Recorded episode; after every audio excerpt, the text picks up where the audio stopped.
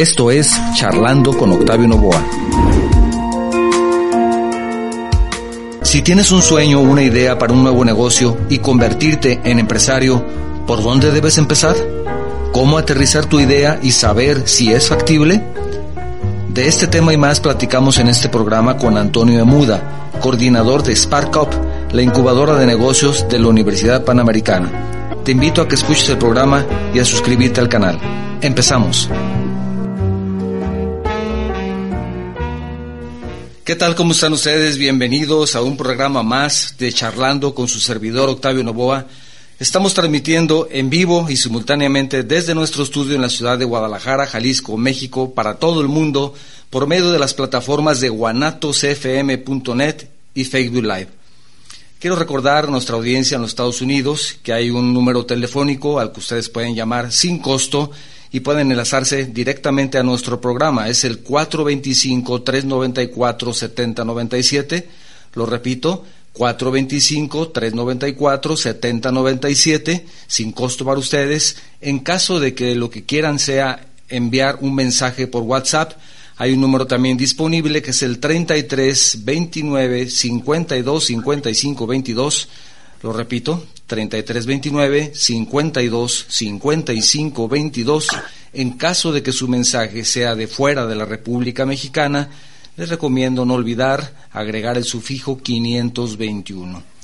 El día de hoy tenemos un programa muy interesante, un programa que nunca pasa de moda y más ahora en estos tiempos. Y nos acompaña Antonio Emuda Jorge, él es coordinador de incubación en Spark Up, que es la incubadora de negocios de la Universidad Panamericana, a quien le agradezco muchísimo que esté acompañándonos el día de hoy. Antonio, ¿cómo estás? Muy buen día. Hola Octavio, muy buen día. Muy bien, gracias. ¿Y tú qué tal? Todo muy bien, te agradezco nuevamente que nos acompañes, que te tomes este tiempo de tu sábado para estar aquí con nosotros. No, gracias a ti por la, por la invitación y gracias al público por escucharnos el día de hoy. Para que conozca un poquito mejor la audiencia quién es Antonio Muda, les recuerdo, les comento que él es, estudió negocios internacionales y que además tiene una maestría en negocios de innovación tecnológica.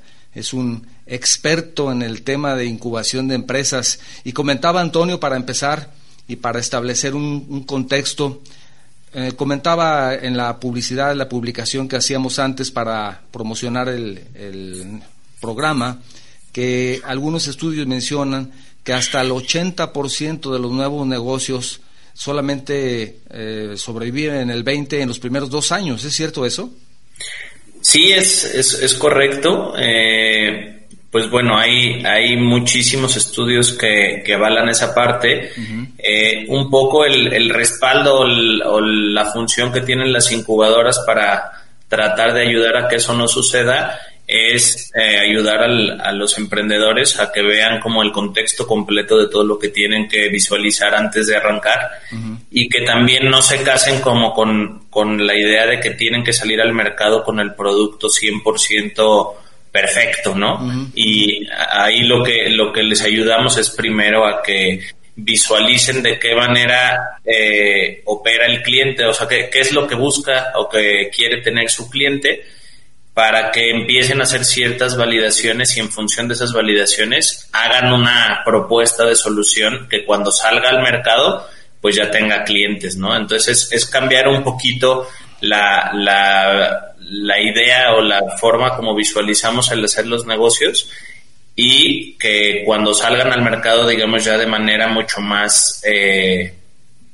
en forma, pues aseguren un poco más ese mercado que ya visualizaron que tienen y que va mucho más dirigido. ¿no?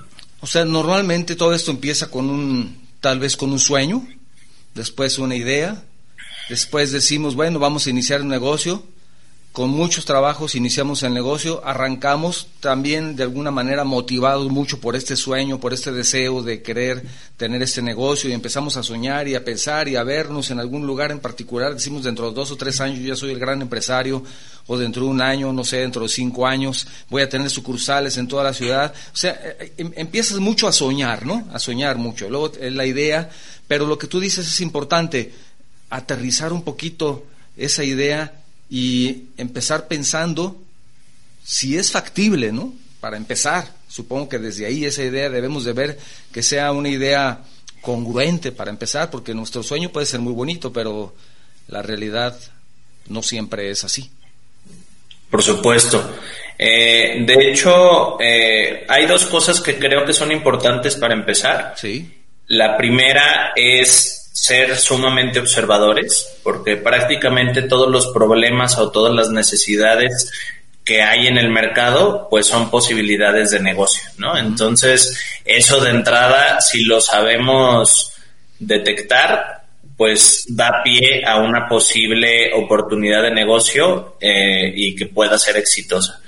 Pero creo que también es importante el que consideremos cuál es nuestro propósito de hacer ese negocio, ¿no? O sea, si nosotros nos visualizamos, como dices tú, eh, como empresarios, como que vaya a ser eh, la, la, cuestión hacerlo en grande y demás, pues en la medida en la que nosotros planteemos eh, cuál es el propósito por el que estamos haciendo las cosas, puede ser que con el paso del tiempo ese propósito siga siendo el mismo, pero la tecnología y las cosas que hay alrededor hagan que se cambie, digamos, eh, lo que nosotros estamos haciendo para resolver ese propósito, para eh, solucionar lo que nosotros queremos, ¿no? Entonces, si empatamos también un poquito nuestra visión de vida con el entorno, el negocio en el que estamos, también puede ser que nosotros le metamos esa pasión, le metamos ese feeling a las cosas que estamos haciendo y pues ahí eh, es el, clásico dicho que dicen que,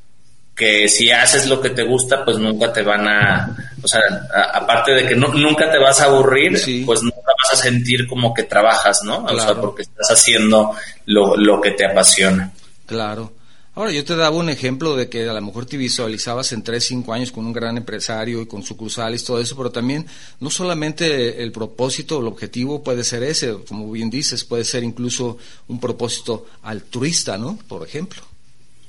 Totalmente. De hecho, eh, pues hay, hay una concepción a veces errónea que, que se piensa que el querer hacer algo altruista o, alguna, algún proyecto de impacto social es por hacerlo por amor al arte y no, también se tiene que evaluar eso con un, eh, un modelo de negocio que permita que sea sustentable en el tiempo, ¿no? O sea, o que la gente que va a trabajar ahí, pues también va a necesitar ganar un sueldo, etcétera, etcétera. Entonces, inclusive los proyectos de carácter social se tienen que pensar como empresas que sean sustentables o que tengan un modelo que permita mantenerlas en el tiempo y que haga que, que no tengamos nosotros como dueños de esa, de esa iniciativa, pues estarle inyectando dinero de nuestra bolsa todo el tiempo. Y eso te permitirá en el tiempo pues también lograr no solamente tus objetivos, sino superarlos, ¿no? Totalmente, inclusive pues expandir fronteras, involucrar a mucho más gente, llegar a impactar mucho más vidas, mucho más familias, eh, pues hacer las cosas mucho más grandes, ¿no? Y eso va de la mano con el propósito, o sea, creo que cuando nos planteamos metas como mucho más grandes, eh, pues eso lo partimos a lo mejor en, en pequeños objetivos eh, en, menos tiempo, pero que ya es sobre una meta súper eh, super atractiva o súper fuerte y entonces ya los objetivos en, los cortos plazos de todas formas son muy muy fuertes o más de lo que nos pudimos haber planteado en una, en una primera etapa, ¿no?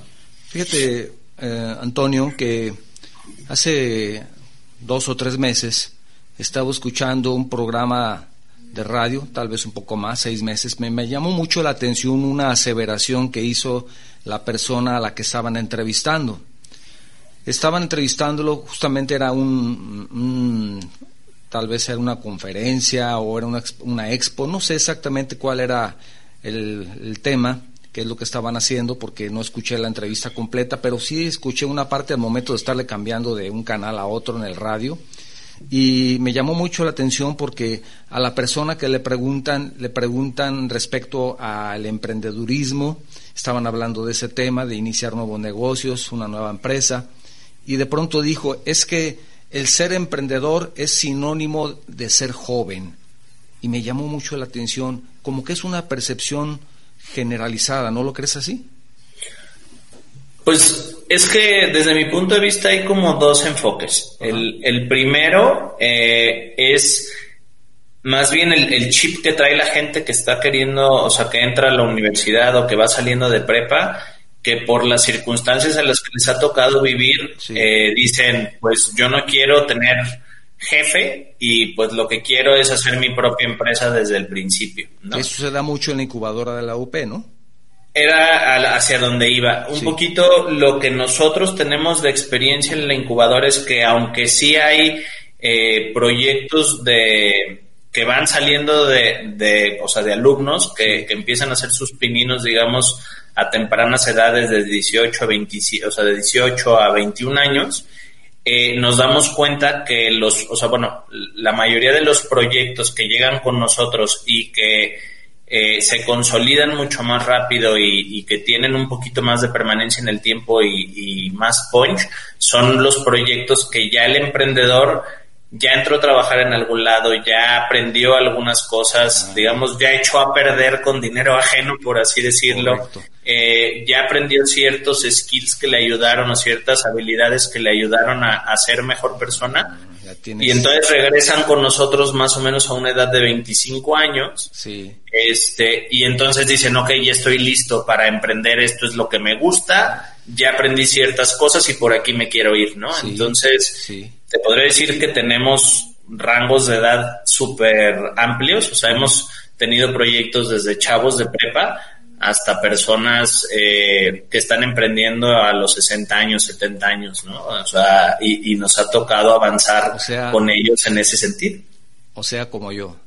Sí, es que no hay edad para emprender, o sea, inclusive, pues hay, hay casos de empresas muy fuertes, por ejemplo, en Estados Unidos, eh, Kentucky Fried Chicken, eh, pues lo creó ya el, el, señor Sanders pues a, altas eh, edades, o sea, ya después de sus, de sus 60 años, y no está mal, y no, está mal emprender a, a, ninguna edad, ¿no? Pero creo que ahorita es un término que pudiera estar de moda, pero también es un cambio de mindset, creo que un cambio de chip en, la mente, ¿no? O sea, en, la medida en la que eh, pues en nuestro país se está cambiando esa mentalidad de que puedes emprender desde chico, pues creo que también te ayuda a estar mucho más a la expectativa o mucho más abierto a detectar esas oportunidades y entonces no estás nada más como esperando con la manita que te caigan como las cosas, sino que tú pones de tu parte a observar y decir, ah, esto pudiera ser negocio o esto es una necesidad que yo tengo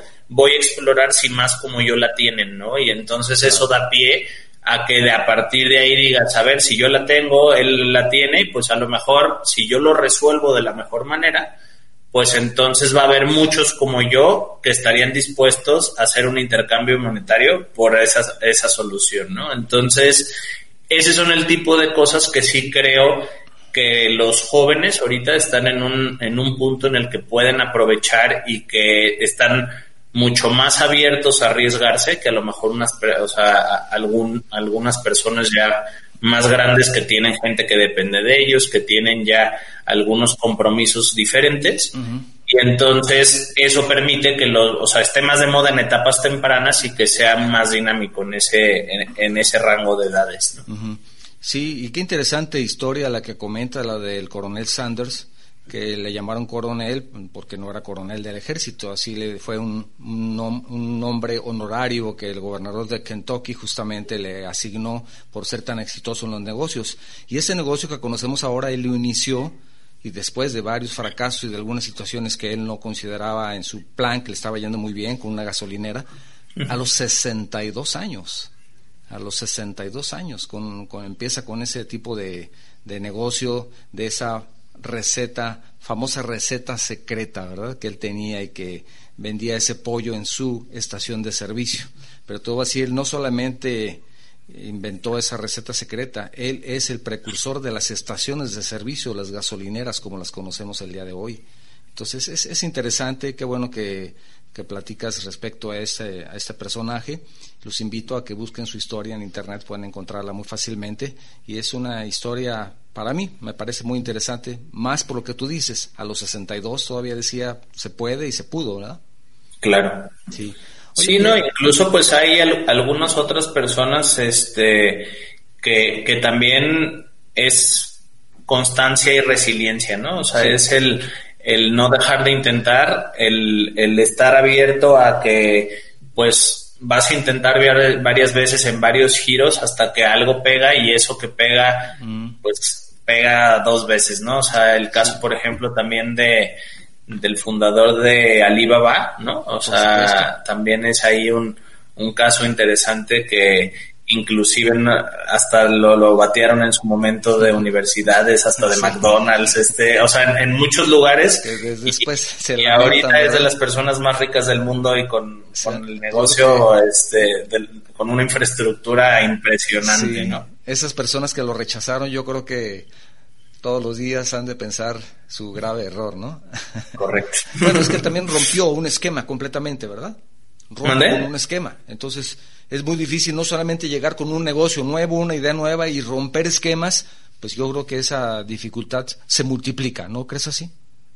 Sí, yo creo que inclusive eh, todos nosotros debiéramos volvernos como solucionadores de problemas en lugar de creadores de soluciones, ¿no? o sea, hay veces que nosotros llegamos con, con nuestra solución, que es, así, a mí se me ocurrió hacer esto, y a fuerzas queremos hacer ese push al mercado, de decir, pues esto me lo consumes porque yo ya lo creé y ya me tardé tantos años en hacerlo, y quiero que me lo compres a fuerza, ¿no?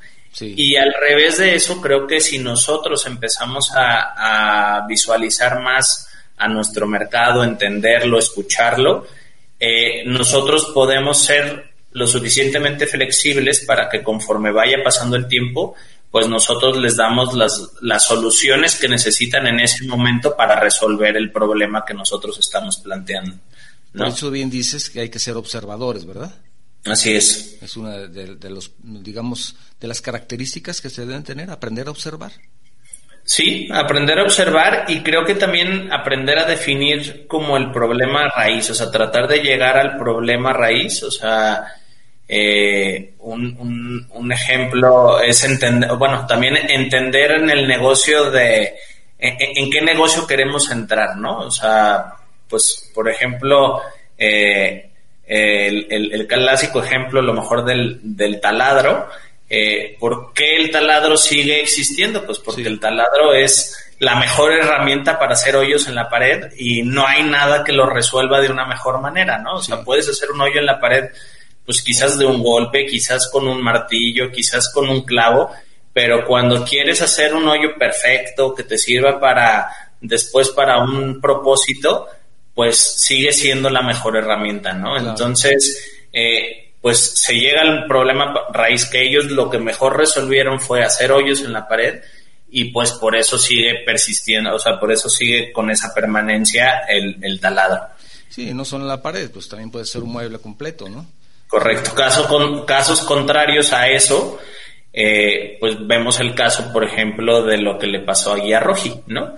Que Guía tenía una red impresionante de mapeo, tenían pues prácticamente todo el, o sea, todo el país y en, algunos otros países estructurado toda la red de carreteras y demás, se quedaron como muy casados con su solución y pues de repente llegó todo el, tema ya de, de, Google Maps, de Waze, etcétera, etcétera, y pues dónde está Guía Roji ahorita, ¿no? El negocio acaba el Guía Roji, para las personas que nos escuchan en otros lugares del mundo, eh, son mapas, ¿verdad? Tienen perfectamente mapeado a todas las ciudades, las calles, las colonias y carreteras, etcétera, etcétera, de todos los lugares eh, importantes, las ciudades importantes de México, ¿verdad? Pues prácticamente todos los coches tenían una guía roji en la guantera porque era la forma de salir y, viaje y saber qué rutas tenías que ir tomando, ¿no? Era hasta una mm, prácticamente un accesorio que debes de tener en tu carro siempre, ¿verdad? Correcto. La, guía roji ahí guardada. Bien, qué, qué interesante lo que nos has comentado. Eh, quiero recordar a nuestra audiencia de los Estados Unidos que hay un número telefónico, ustedes pueden marcar, es una llamada sin costo al 425-394-7097 y de esa forma se enlazan de manera directa a nuestro programa. Les invito a que lo hagan así, nos compartan su experiencia por un mensaje, a ver qué tal se escucha, todo eso nos ayuda mucho. Por supuesto, en dónde nos escuchan y su nombre para poder enviarles un saludo. También tenemos un teléfono que es un, número telefónico que es el 33 29 52 55 22. Lo repito, 33 29 52 55 22 para enviar mensajes por medio de WhatsApp. Si ustedes mandan un mensaje de fuera de la República Mexicana, les recomiendo utilizar antes el sufijo 521. Estamos hablando con Antonio Emuda Jorge, él es coordinador de incubación en SparkUp, que es la incubadora de Negocios de la Universidad Panamericana de la ciudad de Guadalajara, porque no solamente tenemos Panamericana en Guadalajara, ¿es así, Antonio? Es correcto. Eh, hay tres campus que son, digamos, los campus hermanos de la universidad en Ciudad de México, en Aguascalientes y en Guadalajara. Perfecto, perfecto. Oye, qué, interesante lo que nos comentas. Me comentas eh, puntos muy, muy importantes que debemos de mm, retomar uno de ellos es el de buscar ofrecer una solución. Me parece muy interesante eso, porque de pronto queremos sacar tal vez un producto, y estoy dando ejemplos que pueden ser, y si no es así, tú por favor me corriges, en donde queremos vender algo porque a nosotros nos gusta, pero no le gusta a la gente o no soluciona nada o no va a ser competitivo en precio, etcétera. Eh, ¿Sucede eso de que digas yo voy a vender eso porque a mí me gusta? Y no sea lo adecuado para el mercado? Sí, pues al final de cuentas, eh, el que tú hagas eso, o sea, el que tú estés intentando vender algo porque a ti te gusta, en teoría es una necesidad que tú tienes, ¿no? Y no está mal. El tema es que solo te quedes ahí y lo trates de sacar al mercado con esa necesidad que tú tienes. Entonces, si solo lo sacas así, pues puede ser que pues tú seas un uno en un millón y que no tenga esa necesidad alguna otra persona. Digamos, ¿no hay mercado? ¿Es correcto decir eso? ¿No hay mercado para tu producto? Es correcto. Caso contrario, pues puede ser, o sea, que tú tienes esa necesidad y tú dices, ok, eh, voy a salir con esta solución que yo estoy planteando. Si tú sales y primero haces ciertas validaciones para entender si hay otras personas como tú que lo tienen y sobre eso vas ajustando, eh, hay que, creo que ahorita estamos en una, en una época en la que hay muchísimas metodologías que nos ayudan a validar en etapas tempranas, o sea, hay una, una corriente que dice equivócate rápido y barato, ¿no? Eh, que puedes sacar desde un primer prototipo, desde una aplicación hasta presentar tu idea con una presentación de PowerPoint, con una fotografía, con un render, que permita que la gente se imagine lo que tú vas a, proponer como solución y no tener miedo a ir y decirle, oye, ¿y tú qué le quitarías? ¿Qué le pondrías? ¿Por qué? O sea, creo que eh, digamos que el segundo paso, aparte de la observación, el segundo paso importante es volvernos súper preguntones, ¿no? Eh, porque así aprendemos, el, dejar que la gente se explaye y que nos pueda decir qué le quita, qué le pone y que si nosotros le estamos preguntando a más gente, así vamos a entender al global de las personas, pues o sea, puede ser algunos que escuchas y dices, ah, bueno, está bien que dijo eso, pero si no se repite, pues a lo mejor ya no es una algo a considerar, pero si muchos te están diciendo exactamente lo mismo, pues entonces dirás, ah, bueno, ¿y qué pasa si sí le pongo lo que él me dijo? ¿no? Entonces lo vas como ajustando y cuando realmente salgas al mercado, pues esa solución incluso ya le hace mucho más sentido, le hace mucho más match, no nada más a gente como tú que tenías esa necesidad en una primera instancia, sino también ya a las 10, 20, 30, 100 personas con las que platicaste y que fueron aportando cierto contenido a la creación de esa solución. Entonces, ¿tienes algún ejemplo, algún caso que nos pudieras compartir en ese sentido de algún producto, algún servicio que en donde empezaron validando y eso los hizo modificar o, mejorar o eliminar la idea? ¿Tienes algún caso que nos pudieras pues, compartir? Pues prácticamente eh, yo diría que el, 80, el 90% de las plataformas tecnológicas eh, o, de algunas soluciones que hay ahorita en el mercado salieron en una primer versión beta o 1.0 eh, y han ido modificando, ¿no? O sea, inclusive no lo vemos como muy claro, pero el, el simple hecho de nuestras computadoras con Microsoft, el que haya una versión Microsoft 10, ¿no? O sea, que Windows 10, eh, y, que, y que de repente te instalen el Windows 10 y a la semana o al mes te llegue un mensajito de que tienes actualizaciones. Esas actualizaciones es Microsoft escuchando al mercado y viendo qué está fallando y haciendo las correcciones para que esté mejor la solución. Eh, eh, Facebook en su, en su momento hizo una versión 1.0 que en internet están las fotos, hay una primera versión de una computadora de Apple que también pudieran buscar. O sea, todos eh, han ido haciendo ese crecimiento y van escuchando al mercado y van mejorando. La metodología actual o la más común para trabajar ese, e, esa forma se llama Lean Startup, es parte de lo que nosotros utilizamos en, eh, en la incubadora en la parte de preincubación, o sea, cuando estás validando idea de negocio y mercado meta.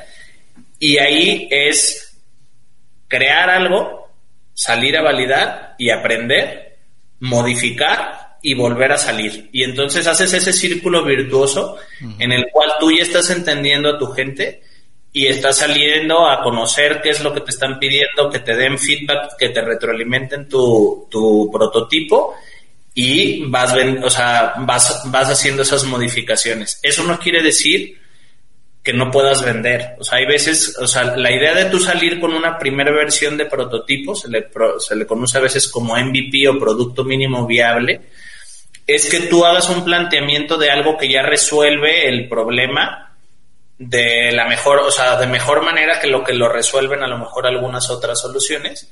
Y entonces, pues esa primera versión, aunque esté fea, ya resuelve el problema. Entonces, es, puede ser que tú ya puedas empezar a monetizar y que con el paso del tiempo vayas haciendo como esas mejoras que inclusive vayan generando una mejor experiencia en el usuario y diga, wow, esto está cambiando para bien y esto me gustó y por eso vemos que muchas plataformas están en, en, constantes actualizaciones, ¿no? prueban algunas cosas, ven si les gusta o no les gusta a los usuarios y hay veces que tienen como esa flexibilidad de si no les gustó lo quitan y dejo la versión anterior, si sí les gustó eh, pues ya se queda como esta mejora y entonces van, van haciendo esos ajustes para que siga siendo dinámico y que se vaya ajustando a lo que está buscando el mercado eh, todo el tiempo. Un ejemplo muy, muy claro de esto es si vemos la evolución de lo que ha pasado con, con Facebook, por ejemplo, sí. Eh, pues vemos que ha ido como incorporando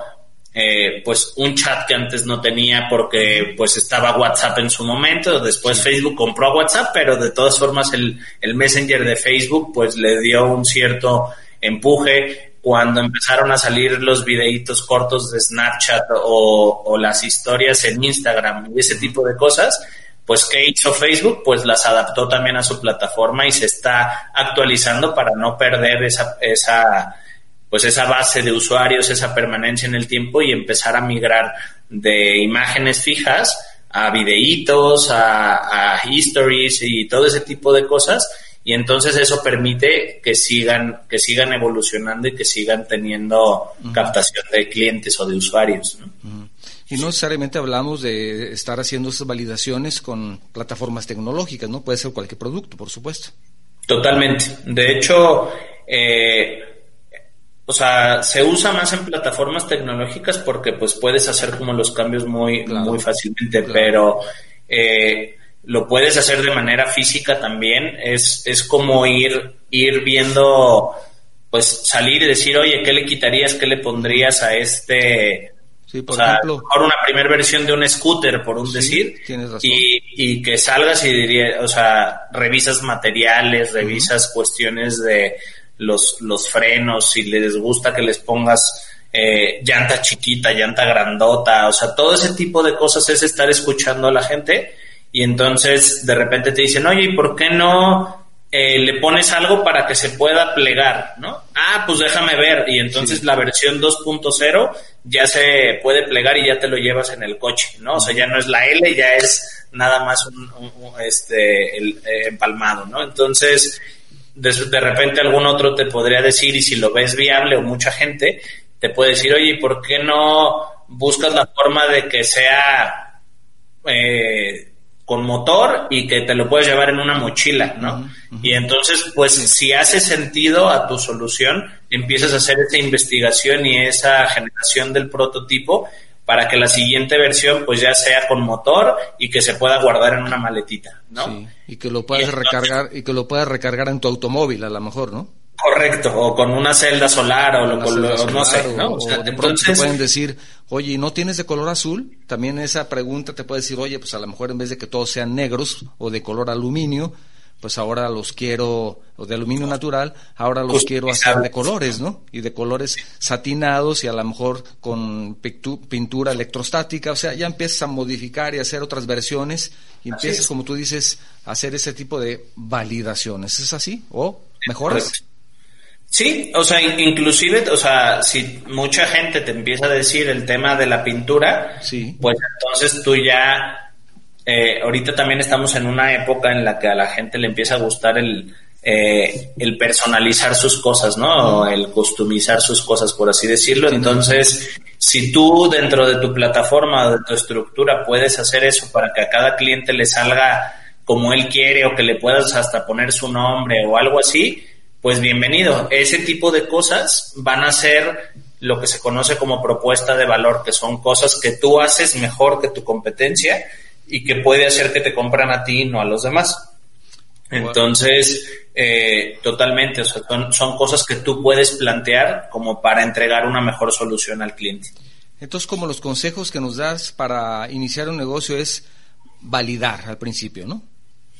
Sí, eh, validar y observar, ¿no? O sea, el primero, eh, el primer tema sería observar, entender qué problema o necesidad queremos resolver eh, hacer un primer, un primer planteamiento quizás de, cómo resolveríamos ese problema y tratar de entender al cliente, o sea, entender quién es el cliente objetivo o el, el, posible consumidor de ese, de ese producto o servicio y entonces empezar a validar con ellos, entrevistarlos y que nos vayan retroalimentando la información porque también eh, algo que ha cambiado de como se pensaba antes a, a, a como es ahorita es que antes era, ah, yo tengo esta idea y no se la voy a contar a nadie porque si se la cuento a alguien que tenga cinco pesos más que yo, se la roban. Me la va a robar y él la va a implementar mucho más rápido. Sí.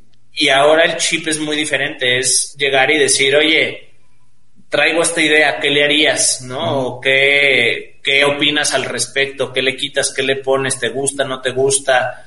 Etcétera, etcétera. Y aunque sí puede haber casos en los que eh, gente diga, wow, ahí hay algo interesante y pudieran entrar a explorar, se supone que cuando tú ya empiezas o cuando ya estés en una etapa en la que estás planteando una posible solución es porque ya traes algo de, camino recorrido, ¿no? O, que ya investigaste un poquito más, ya viste si es algo de negocio y entonces, eh, pues digamos que todo lo que se nos ocurre lo pueden tener 100 personas o 1000 personas en el mundo al mismo tiempo, ¿no? Y al que realmente le va bien es al que mejor lo implementa. Entonces. El, que se atreve a eh, iniciar, ¿verdad? ¿Mandé? El que se atreve a iniciar. Así es. Sí. Creo que también el que estemos abiertos a, a observar y a tropicalizar cosas eh, nos puede ayudar mucho a de repente hacer las cosas de manera diferente y de manera exitosa. ¿A qué me refiero con esto? Eh, que nosotros podemos ver a lo mejor cómo opera, eh, pues no sé, alguna empresa en Estados Unidos y a lo mejor esa empresa era de alimentos y vienes a, México y ese mismo modelo de cómo opera esa, empresa de alimentos, tú lo la tratas de implementar a lo mejor en la industria de la construcción, ¿no? Y entonces te vuelves revolucionario en la industria de la construcción y empiezas a hacer este cosas muy interesantes en ese sentido. Claro. Entonces es observar, pero entonces también escuchar. Escuchar. Correcto. sí, por eso, por eso decía que es, es, importante volvernos preguntones. Sí, sí, sí. Escuchar y si alguien te dice, oye, ¿cómo se te ocurre, regresando al tema de los scooters, poner un negro mate? Pues este es totalmente ilógico. También hay muchos em, comentarios que tal vez por nuestra misma condición humana, eh, pues son negativos, ¿no? Tenemos que también saber escuchar y poder filtrar esos comentarios negativos, porque te van a decir eso no va a funcionar, olvídate. Una cosa con dos ruedas, digo, estás totalmente loco, ¿no? Entonces, eh, podremos también aprender a filtrar ese tipo de comentarios negativos que en esos inicios de ese sueño, de esa idea, de ese nuevo emprendimiento, nos pueden desanimar. Pues yo creo que sí, o sea, creo que es, eso es parte también del, como del ADN que tiene que tener el, el, emprendedor o el que quiere arrancar una, una empresa, ¿no? O sea, va a haber siempre gente que, que son negativos, que son este gente que no va a creer en el proyecto, pero inclusive creo que eh, algo que tenemos en, en, eh, en, México como muy arraigado es que eh, con nosotros el fracaso está como penado o está como eh, satanizado, por así decirlo, y en otras partes del mundo el fracaso es experiencia, el fracaso se aplaude, ¿no? Entonces, inclusive, por ejemplo, en algunas empresas de Silicon Valley o así, cuando tú llegas con algún fondo y, haces una presentación de alguna empresa, pudiera llegar y te digan, a ver, ¿es tu primer emprendimiento o, cuántos negocios ya quebraste atrás, ¿no? O sea, o cuántas, cuántas este, empresas ya no funcionaron y hay veces que le invierten más al que ya tuvo esa expertise de haber cerrado negocios que al que trae una buena idea nueva. ¿Por qué? Pues porque ya trae ese tracking de haber echado a perder y ya aprendió de todos esos fracasos y de esos nos que le dijeron. Sí. Y eso también le va a permitir eh, pues no volver a, caer en el mismo error o tropezarse con la misma piedra, por así decirlo. Qué interesantes comentarios, Antonio, te agradezco mucho. Si me permites, voy a leer algunos mensajes que ya tenemos. Por supuesto. Gerardo Garduza manda saludos, gracias Gerardo, desde Coatzacoalcos. También tenemos a Alberto Hinojosa Nuño, quien también nos manda un saludo aquí de Guadalajara. Él dice que es un tema interesante. Gracias, Alberto. También tenemos saludos de la señora Aurora Quesada. Gracias, señora Aurorita. Ella nos manda saludos desde Laredo, Texas. Muchas gracias. Ruth Angélica Álvarez Castro. Vera Rodríguez dice, te recomiendo este. Gracias al tema de hoy. Saludos desde Acapulco. Muchísimas gracias. Saludos hasta Acapulco. También Alonso Carvajal, interesante tema. Saludos al invitado. Alonso Carvajal, él nos escucha desde Colima. Muchísimas gracias. También tenemos Andrea Medina, dice, Saludos a Charlando, saludos a una felicitación para Antonio Emuda. Nicolás Jiménez, también te mando un saludo desde Morelia, Michoacán. Orlando Tavares también te saluda y dice saludos, escuchamos su programa en Zapopan, te manda muchos saludos. Martín Gómez también te manda saludos, dice que escucha el programa, gracias Martín, desde Bonaparte, California.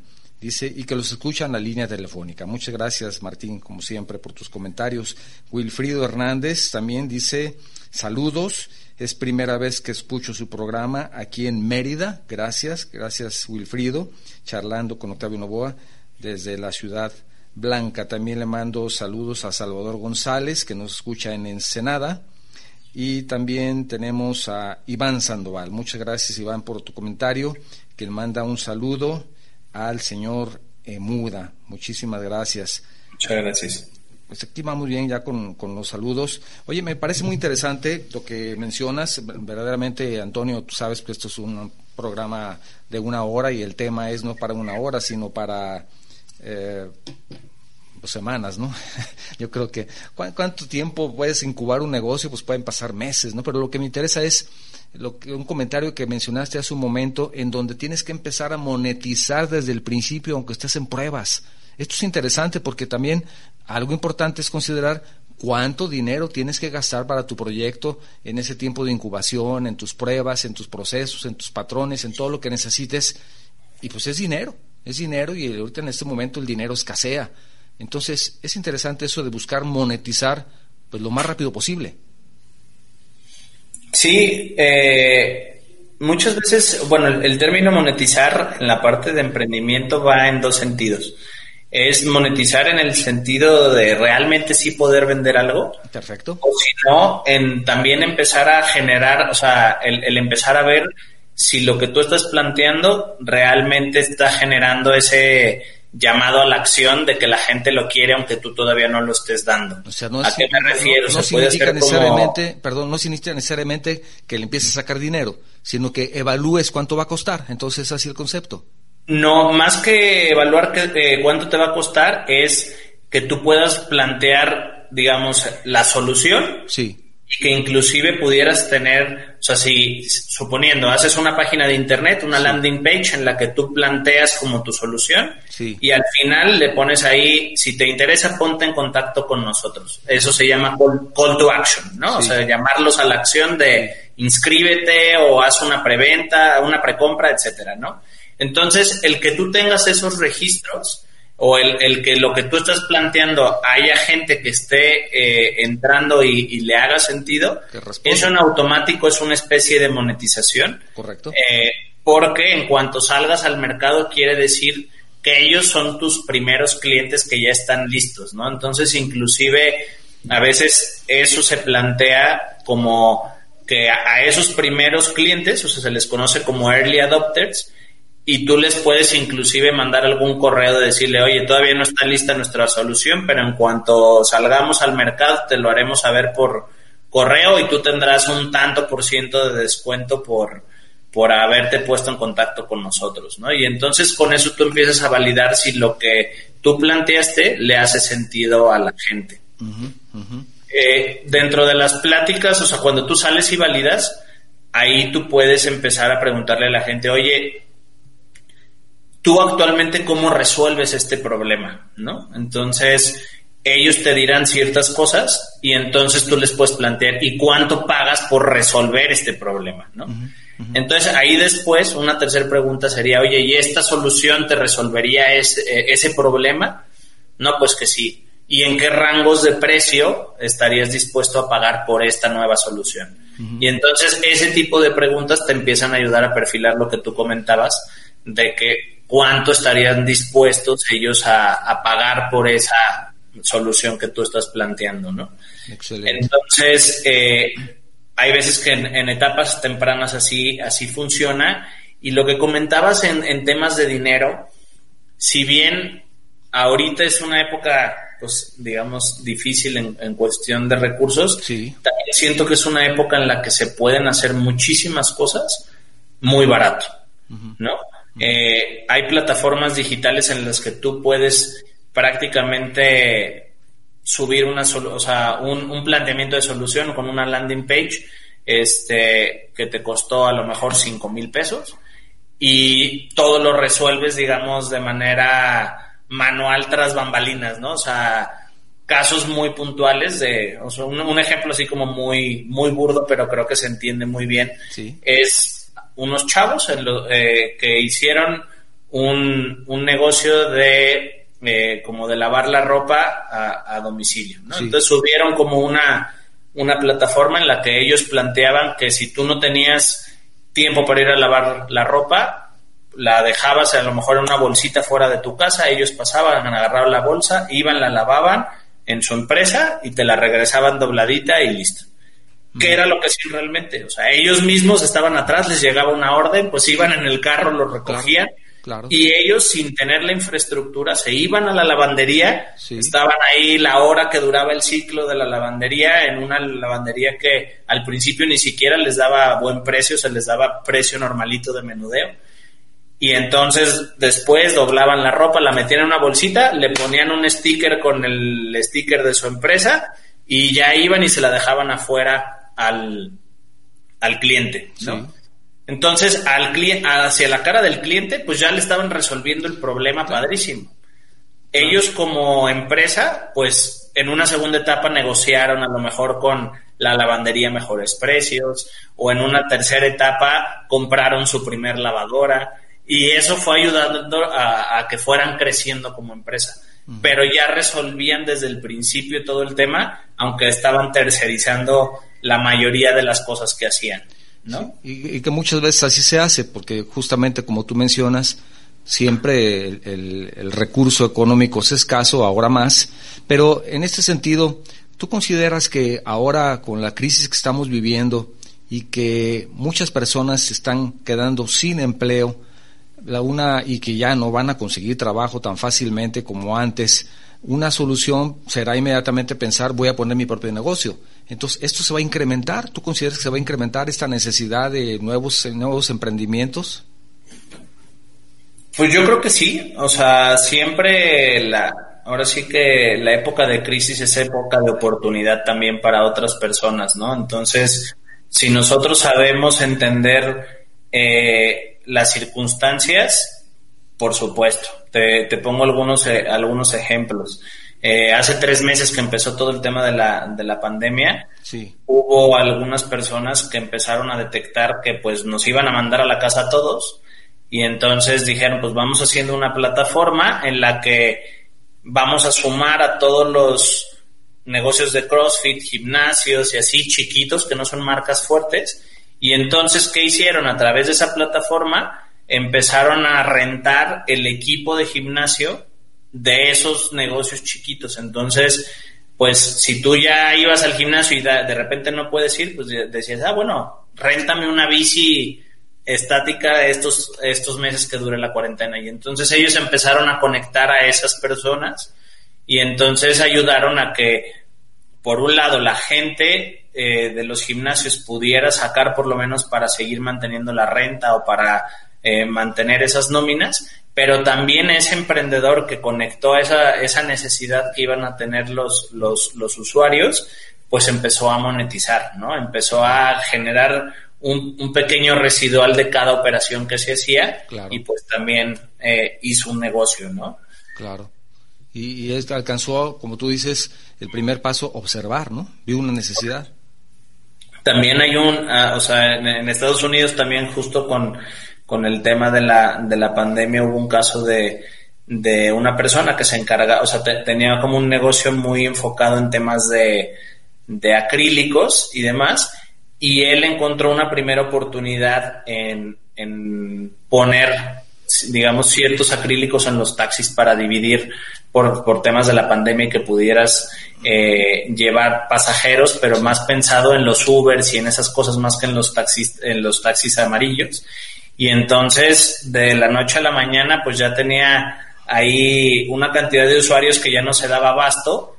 Sí hay veces que en, una, en un cierto periodo de tiempo, si le das al clavo con, con el servicio o el producto que estás ofreciendo, puedes hasta vender mucho más que lo que vendías antes, ¿no? O sea, hay un, un caso también de una, una, empresa en España que ellos se encargaban mucho, o sea, como estaban como enfocados en la parte de educación y más bien en la parte de seguridad, ¿no? Y cuando se fueron toda la, la parte de los niños a casa, pues ellos se encargaron de que tus hijos estuvieran seguros en casa y les pusieron ciertas actividades y en cuatro meses vendieron más que lo que habían vendido todo su último año pasado. Claro, claro, tuve esa oportunidad. Así es. Si me permites, Antonio, voy a leer un par de mensajes. Valeria Cortés saluda desde la Ciudad de México. Antonio, ella nos saluda y dice saludos para Antonio. Dice, apenas lo empecé a escuchar, pero ella dice, ¿cómo es eso de incubar? Fíjate, una, una pregunta muy básica. A veces pensamos que todo el mundo entendemos el término, pero sí. debemos haber tal vez empezado con eso, ¿no? ¿Qué es eso de incubar? Bueno, nosotros lo trabajamos en dos etapas, dependiendo en qué, en, qué, en qué etapa estén. Cuando están en una etapa de que simplemente tienen una idea de negocio, eh, nosotros trabajamos algo que se llama preincubación, que ahí lo que hacemos es ayudarlos a validar la idea de negocio y el mercado meta que están planteando el que van a, eh, de objetivo, ¿no? Para que haga ese match y que tú sabes que tu, por un lado tu idea es viable y que ya hay un cliente que te la va a consumir, ¿no? Entonces, esa es una primera etapa. Normalmente con nosotros dura aproximadamente dos meses y Después de eso está la parte de incubación. En la parte de incubación, pues prácticamente lo que hacemos es llevarlos por todas las áreas que debes de considerar de la empresa. Entonces, por un lado es tema de capacitación, pero también es acercarlos a mentores, también es ayudarlos a que, por un lado, se equivoquen rápido y barato y por el otro, a, ahorrarles ciertos errores, ¿no? O sea, para que eh, digan, ah, bueno, en temas legales, ah, bueno, en una masterclass te platico cómo son todos los temas legales que tienes que considerar. Sí. en función a lo mejor ya del perfil de tu proyecto, definimos cuál sería la mejor forma de operarlo, ¿no? Y entonces, pues ya sabes que a lo mejor te vas a tener que dar de alta como una SADCB y no empezar como una persona física con actividad empresarial. Y entonces vas evitando ciertos errorcitos y entonces en, en un periodo muy corto la idea es que pues estás constituido, vendiendo y generando empleos, que también es importante. Desde, desde el principio que, que nazca sano, por decir algo, ¿no? Correcto. Sí, qué bien. También Rodrigo Enríquez dice, saludos, escuchamos su programa en la Ciudad de México. Muchísimas gracias, Rodrigo. Dice una felicitación lo estoy recomendando con familiares que se encuentran en los Emirates. ¿ah? los Emirates, gracias, muchísimas gracias. En Joel Valderrama, también tenemos audiencia allá, Antonio, en los Emirates Árabes. Allá nos escuchan, frecuentemente nos mandan saludos. Eh, Joel Valderrama dice saludos desde Belice, gracias, muchísimas gracias. Aquí está sonando mucho su programa, te lo agradezco. Me llamó mucho, mucho la atención los, los videos, son eh, los pequeños videos como el que te mandé de promoción y dice la verdad, eso hace falta en medios radiales. Bueno, esto es un medio, básicamente te comento Antonio y comento a nuestra audiencia que, que nuestro, nuestra plataforma base es el radio online, pero ahora con, y así empezamos, pero ahora aprovechando las otras plataformas, lo hacemos también en Facebook, lo hacemos en YouTube, hacemos el podcast, todo esto es, es digamos que son plataformas para nosotros de, de apoyo, ¿verdad? Pero el programa es básicamente el radio online, por eso tenemos un, un gran alcance en todo el mundo y aprovecho para agradecer a las personas que nos escuchan en otros lugares fuera de México. Aprovechando estos minutos que nos quedan, Antonio, me gustaría que me hablaras un poquito respecto justamente ya a, su incubadora de negocios. Nada más atienden a personas que apoyan a personas que están en la Universidad Panamericana, también es público en general. ¿Quiénes, ¿Quiénes pueden tener acceso a toda la asesoría y todo el apoyo que ustedes están dando? Sí, muchas gracias por la pregunta. De hecho, está abierto a todo público, eh, inclusive, bueno, la incubadora aquí en Guadalajara ya este año cumple 14 años. Eh, aquí, déjame decir, Antonio, aquí es muy conocida, ¿no? Aquí verdaderamente, eh, digamos que en la, en la comunidad en Guadalajara, pues la Universidad Panamericana, además de que es una universidad destacadísima y de gran renombre, también la incubadora se le conoce aquí desde hace varios años porque ya hay empresarios, y discúlpame que te haya interrumpido, ya hay empresarios muy exitosos que iniciaron, sus, dieron sus primeros pasos en la incubadora de ustedes, o estoy equivocado. Correcto. Sí. No, sí, eh, afortunadamente eh, contrario, digamos, a lo que decíamos en, la estadística inicial, sí. nosotros con, con, nuestras empresas que incubamos de, desde el 2000, o sea, desde hace 14 años, o sea, desde el 2006 a la fecha, eh, traemos casi casi al, al revés el indicador, ¿no? O sea, nosotros traemos ahorita eh, eh, arriba del 60 o 70% de empresas que todavía permanecen en el tiempo pues. eh, desde que se incubaron hasta hoy. Entonces, pues hay algunas que ya tienen casi 14 años operando. Entonces eso también habla bien de, de nosotros y, y, está padre porque el éxito de las empresas que se incuban con nosotros en automático pues es éxito para nosotros, ¿no? Entonces eso nos, nos gusta mucho, nos gusta verlos crecer y, y, pues estamos también ahí disponibles para poderlos apoyar en, en, lo que necesiten. Tenemos pues un abanico cada vez más grande de servicios como para poderlos apoyar en, en cualquier etapa, o sea, ya se amplió también a al tema de aceleración de empresas ya no nada más es, digamos, muy puntual al arranque de una idea de negocio, sino que podemos apoyarlos en cualquier etapa. Sí, es lo que te iba a preguntar, en negocios que ya hayan iniciado, si también podrían apoyarlos.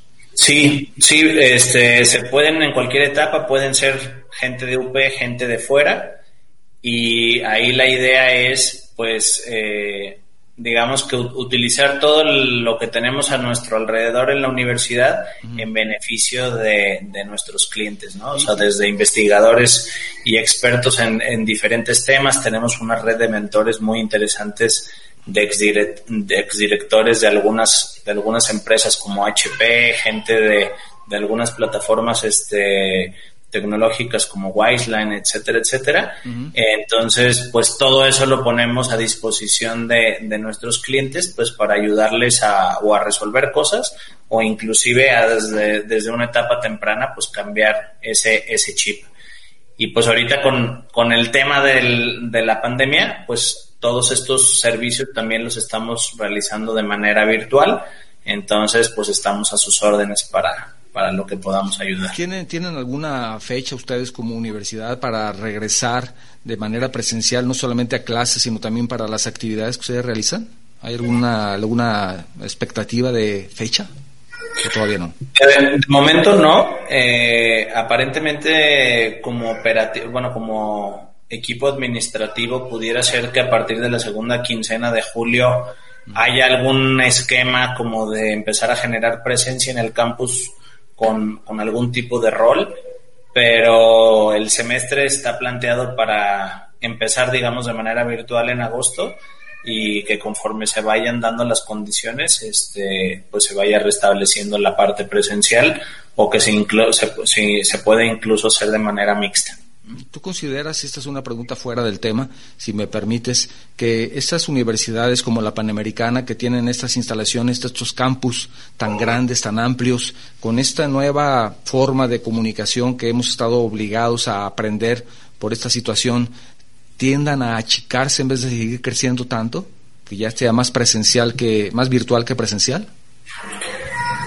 O sea, sí creo que este este proceso vino a revolucionar muchas cosas que ya se tenían visualizadas, o sea, de cambios que iban a empezar a venir hacia adelante y de mucho tema de, de migración a la parte digital. Creo que aceleró, digamos, el, el tiempo. Creo que todavía van, van a existir y pudiera ser algunas que sigan creciendo, pero sí tienen que empezar a voltear como a, pues, a los dos escenarios, ¿no? O sea, empezar a, a, dar ese, ese servicio como lo venían haciendo, pero que también eh, no descuiden la parte, la parte virtual. En, nuestro caso, afortunadamente la universidad, eh, pues prácticamente cuando se decretó la pandemia, la universidad se tardó dos días eh, un, un, par de días en que todas las clases se estuvieran dando de manera virtual sin ningún problema. Entonces, pues es también ese chip de,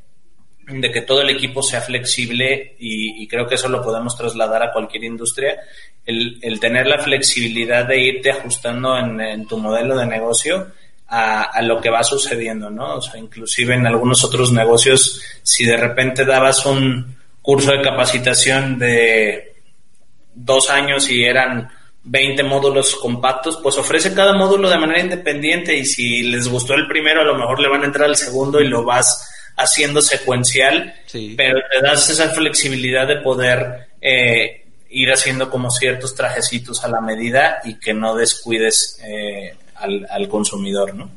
me gusta ese término también, traje a la medida, traje a la medida, porque pues sí se necesita un traje a la medida, ¿no? Cada negocio necesita un traje a la medida. No son iguales ninguno, aunque sean del mismo giro, ¿verdad? Correcto.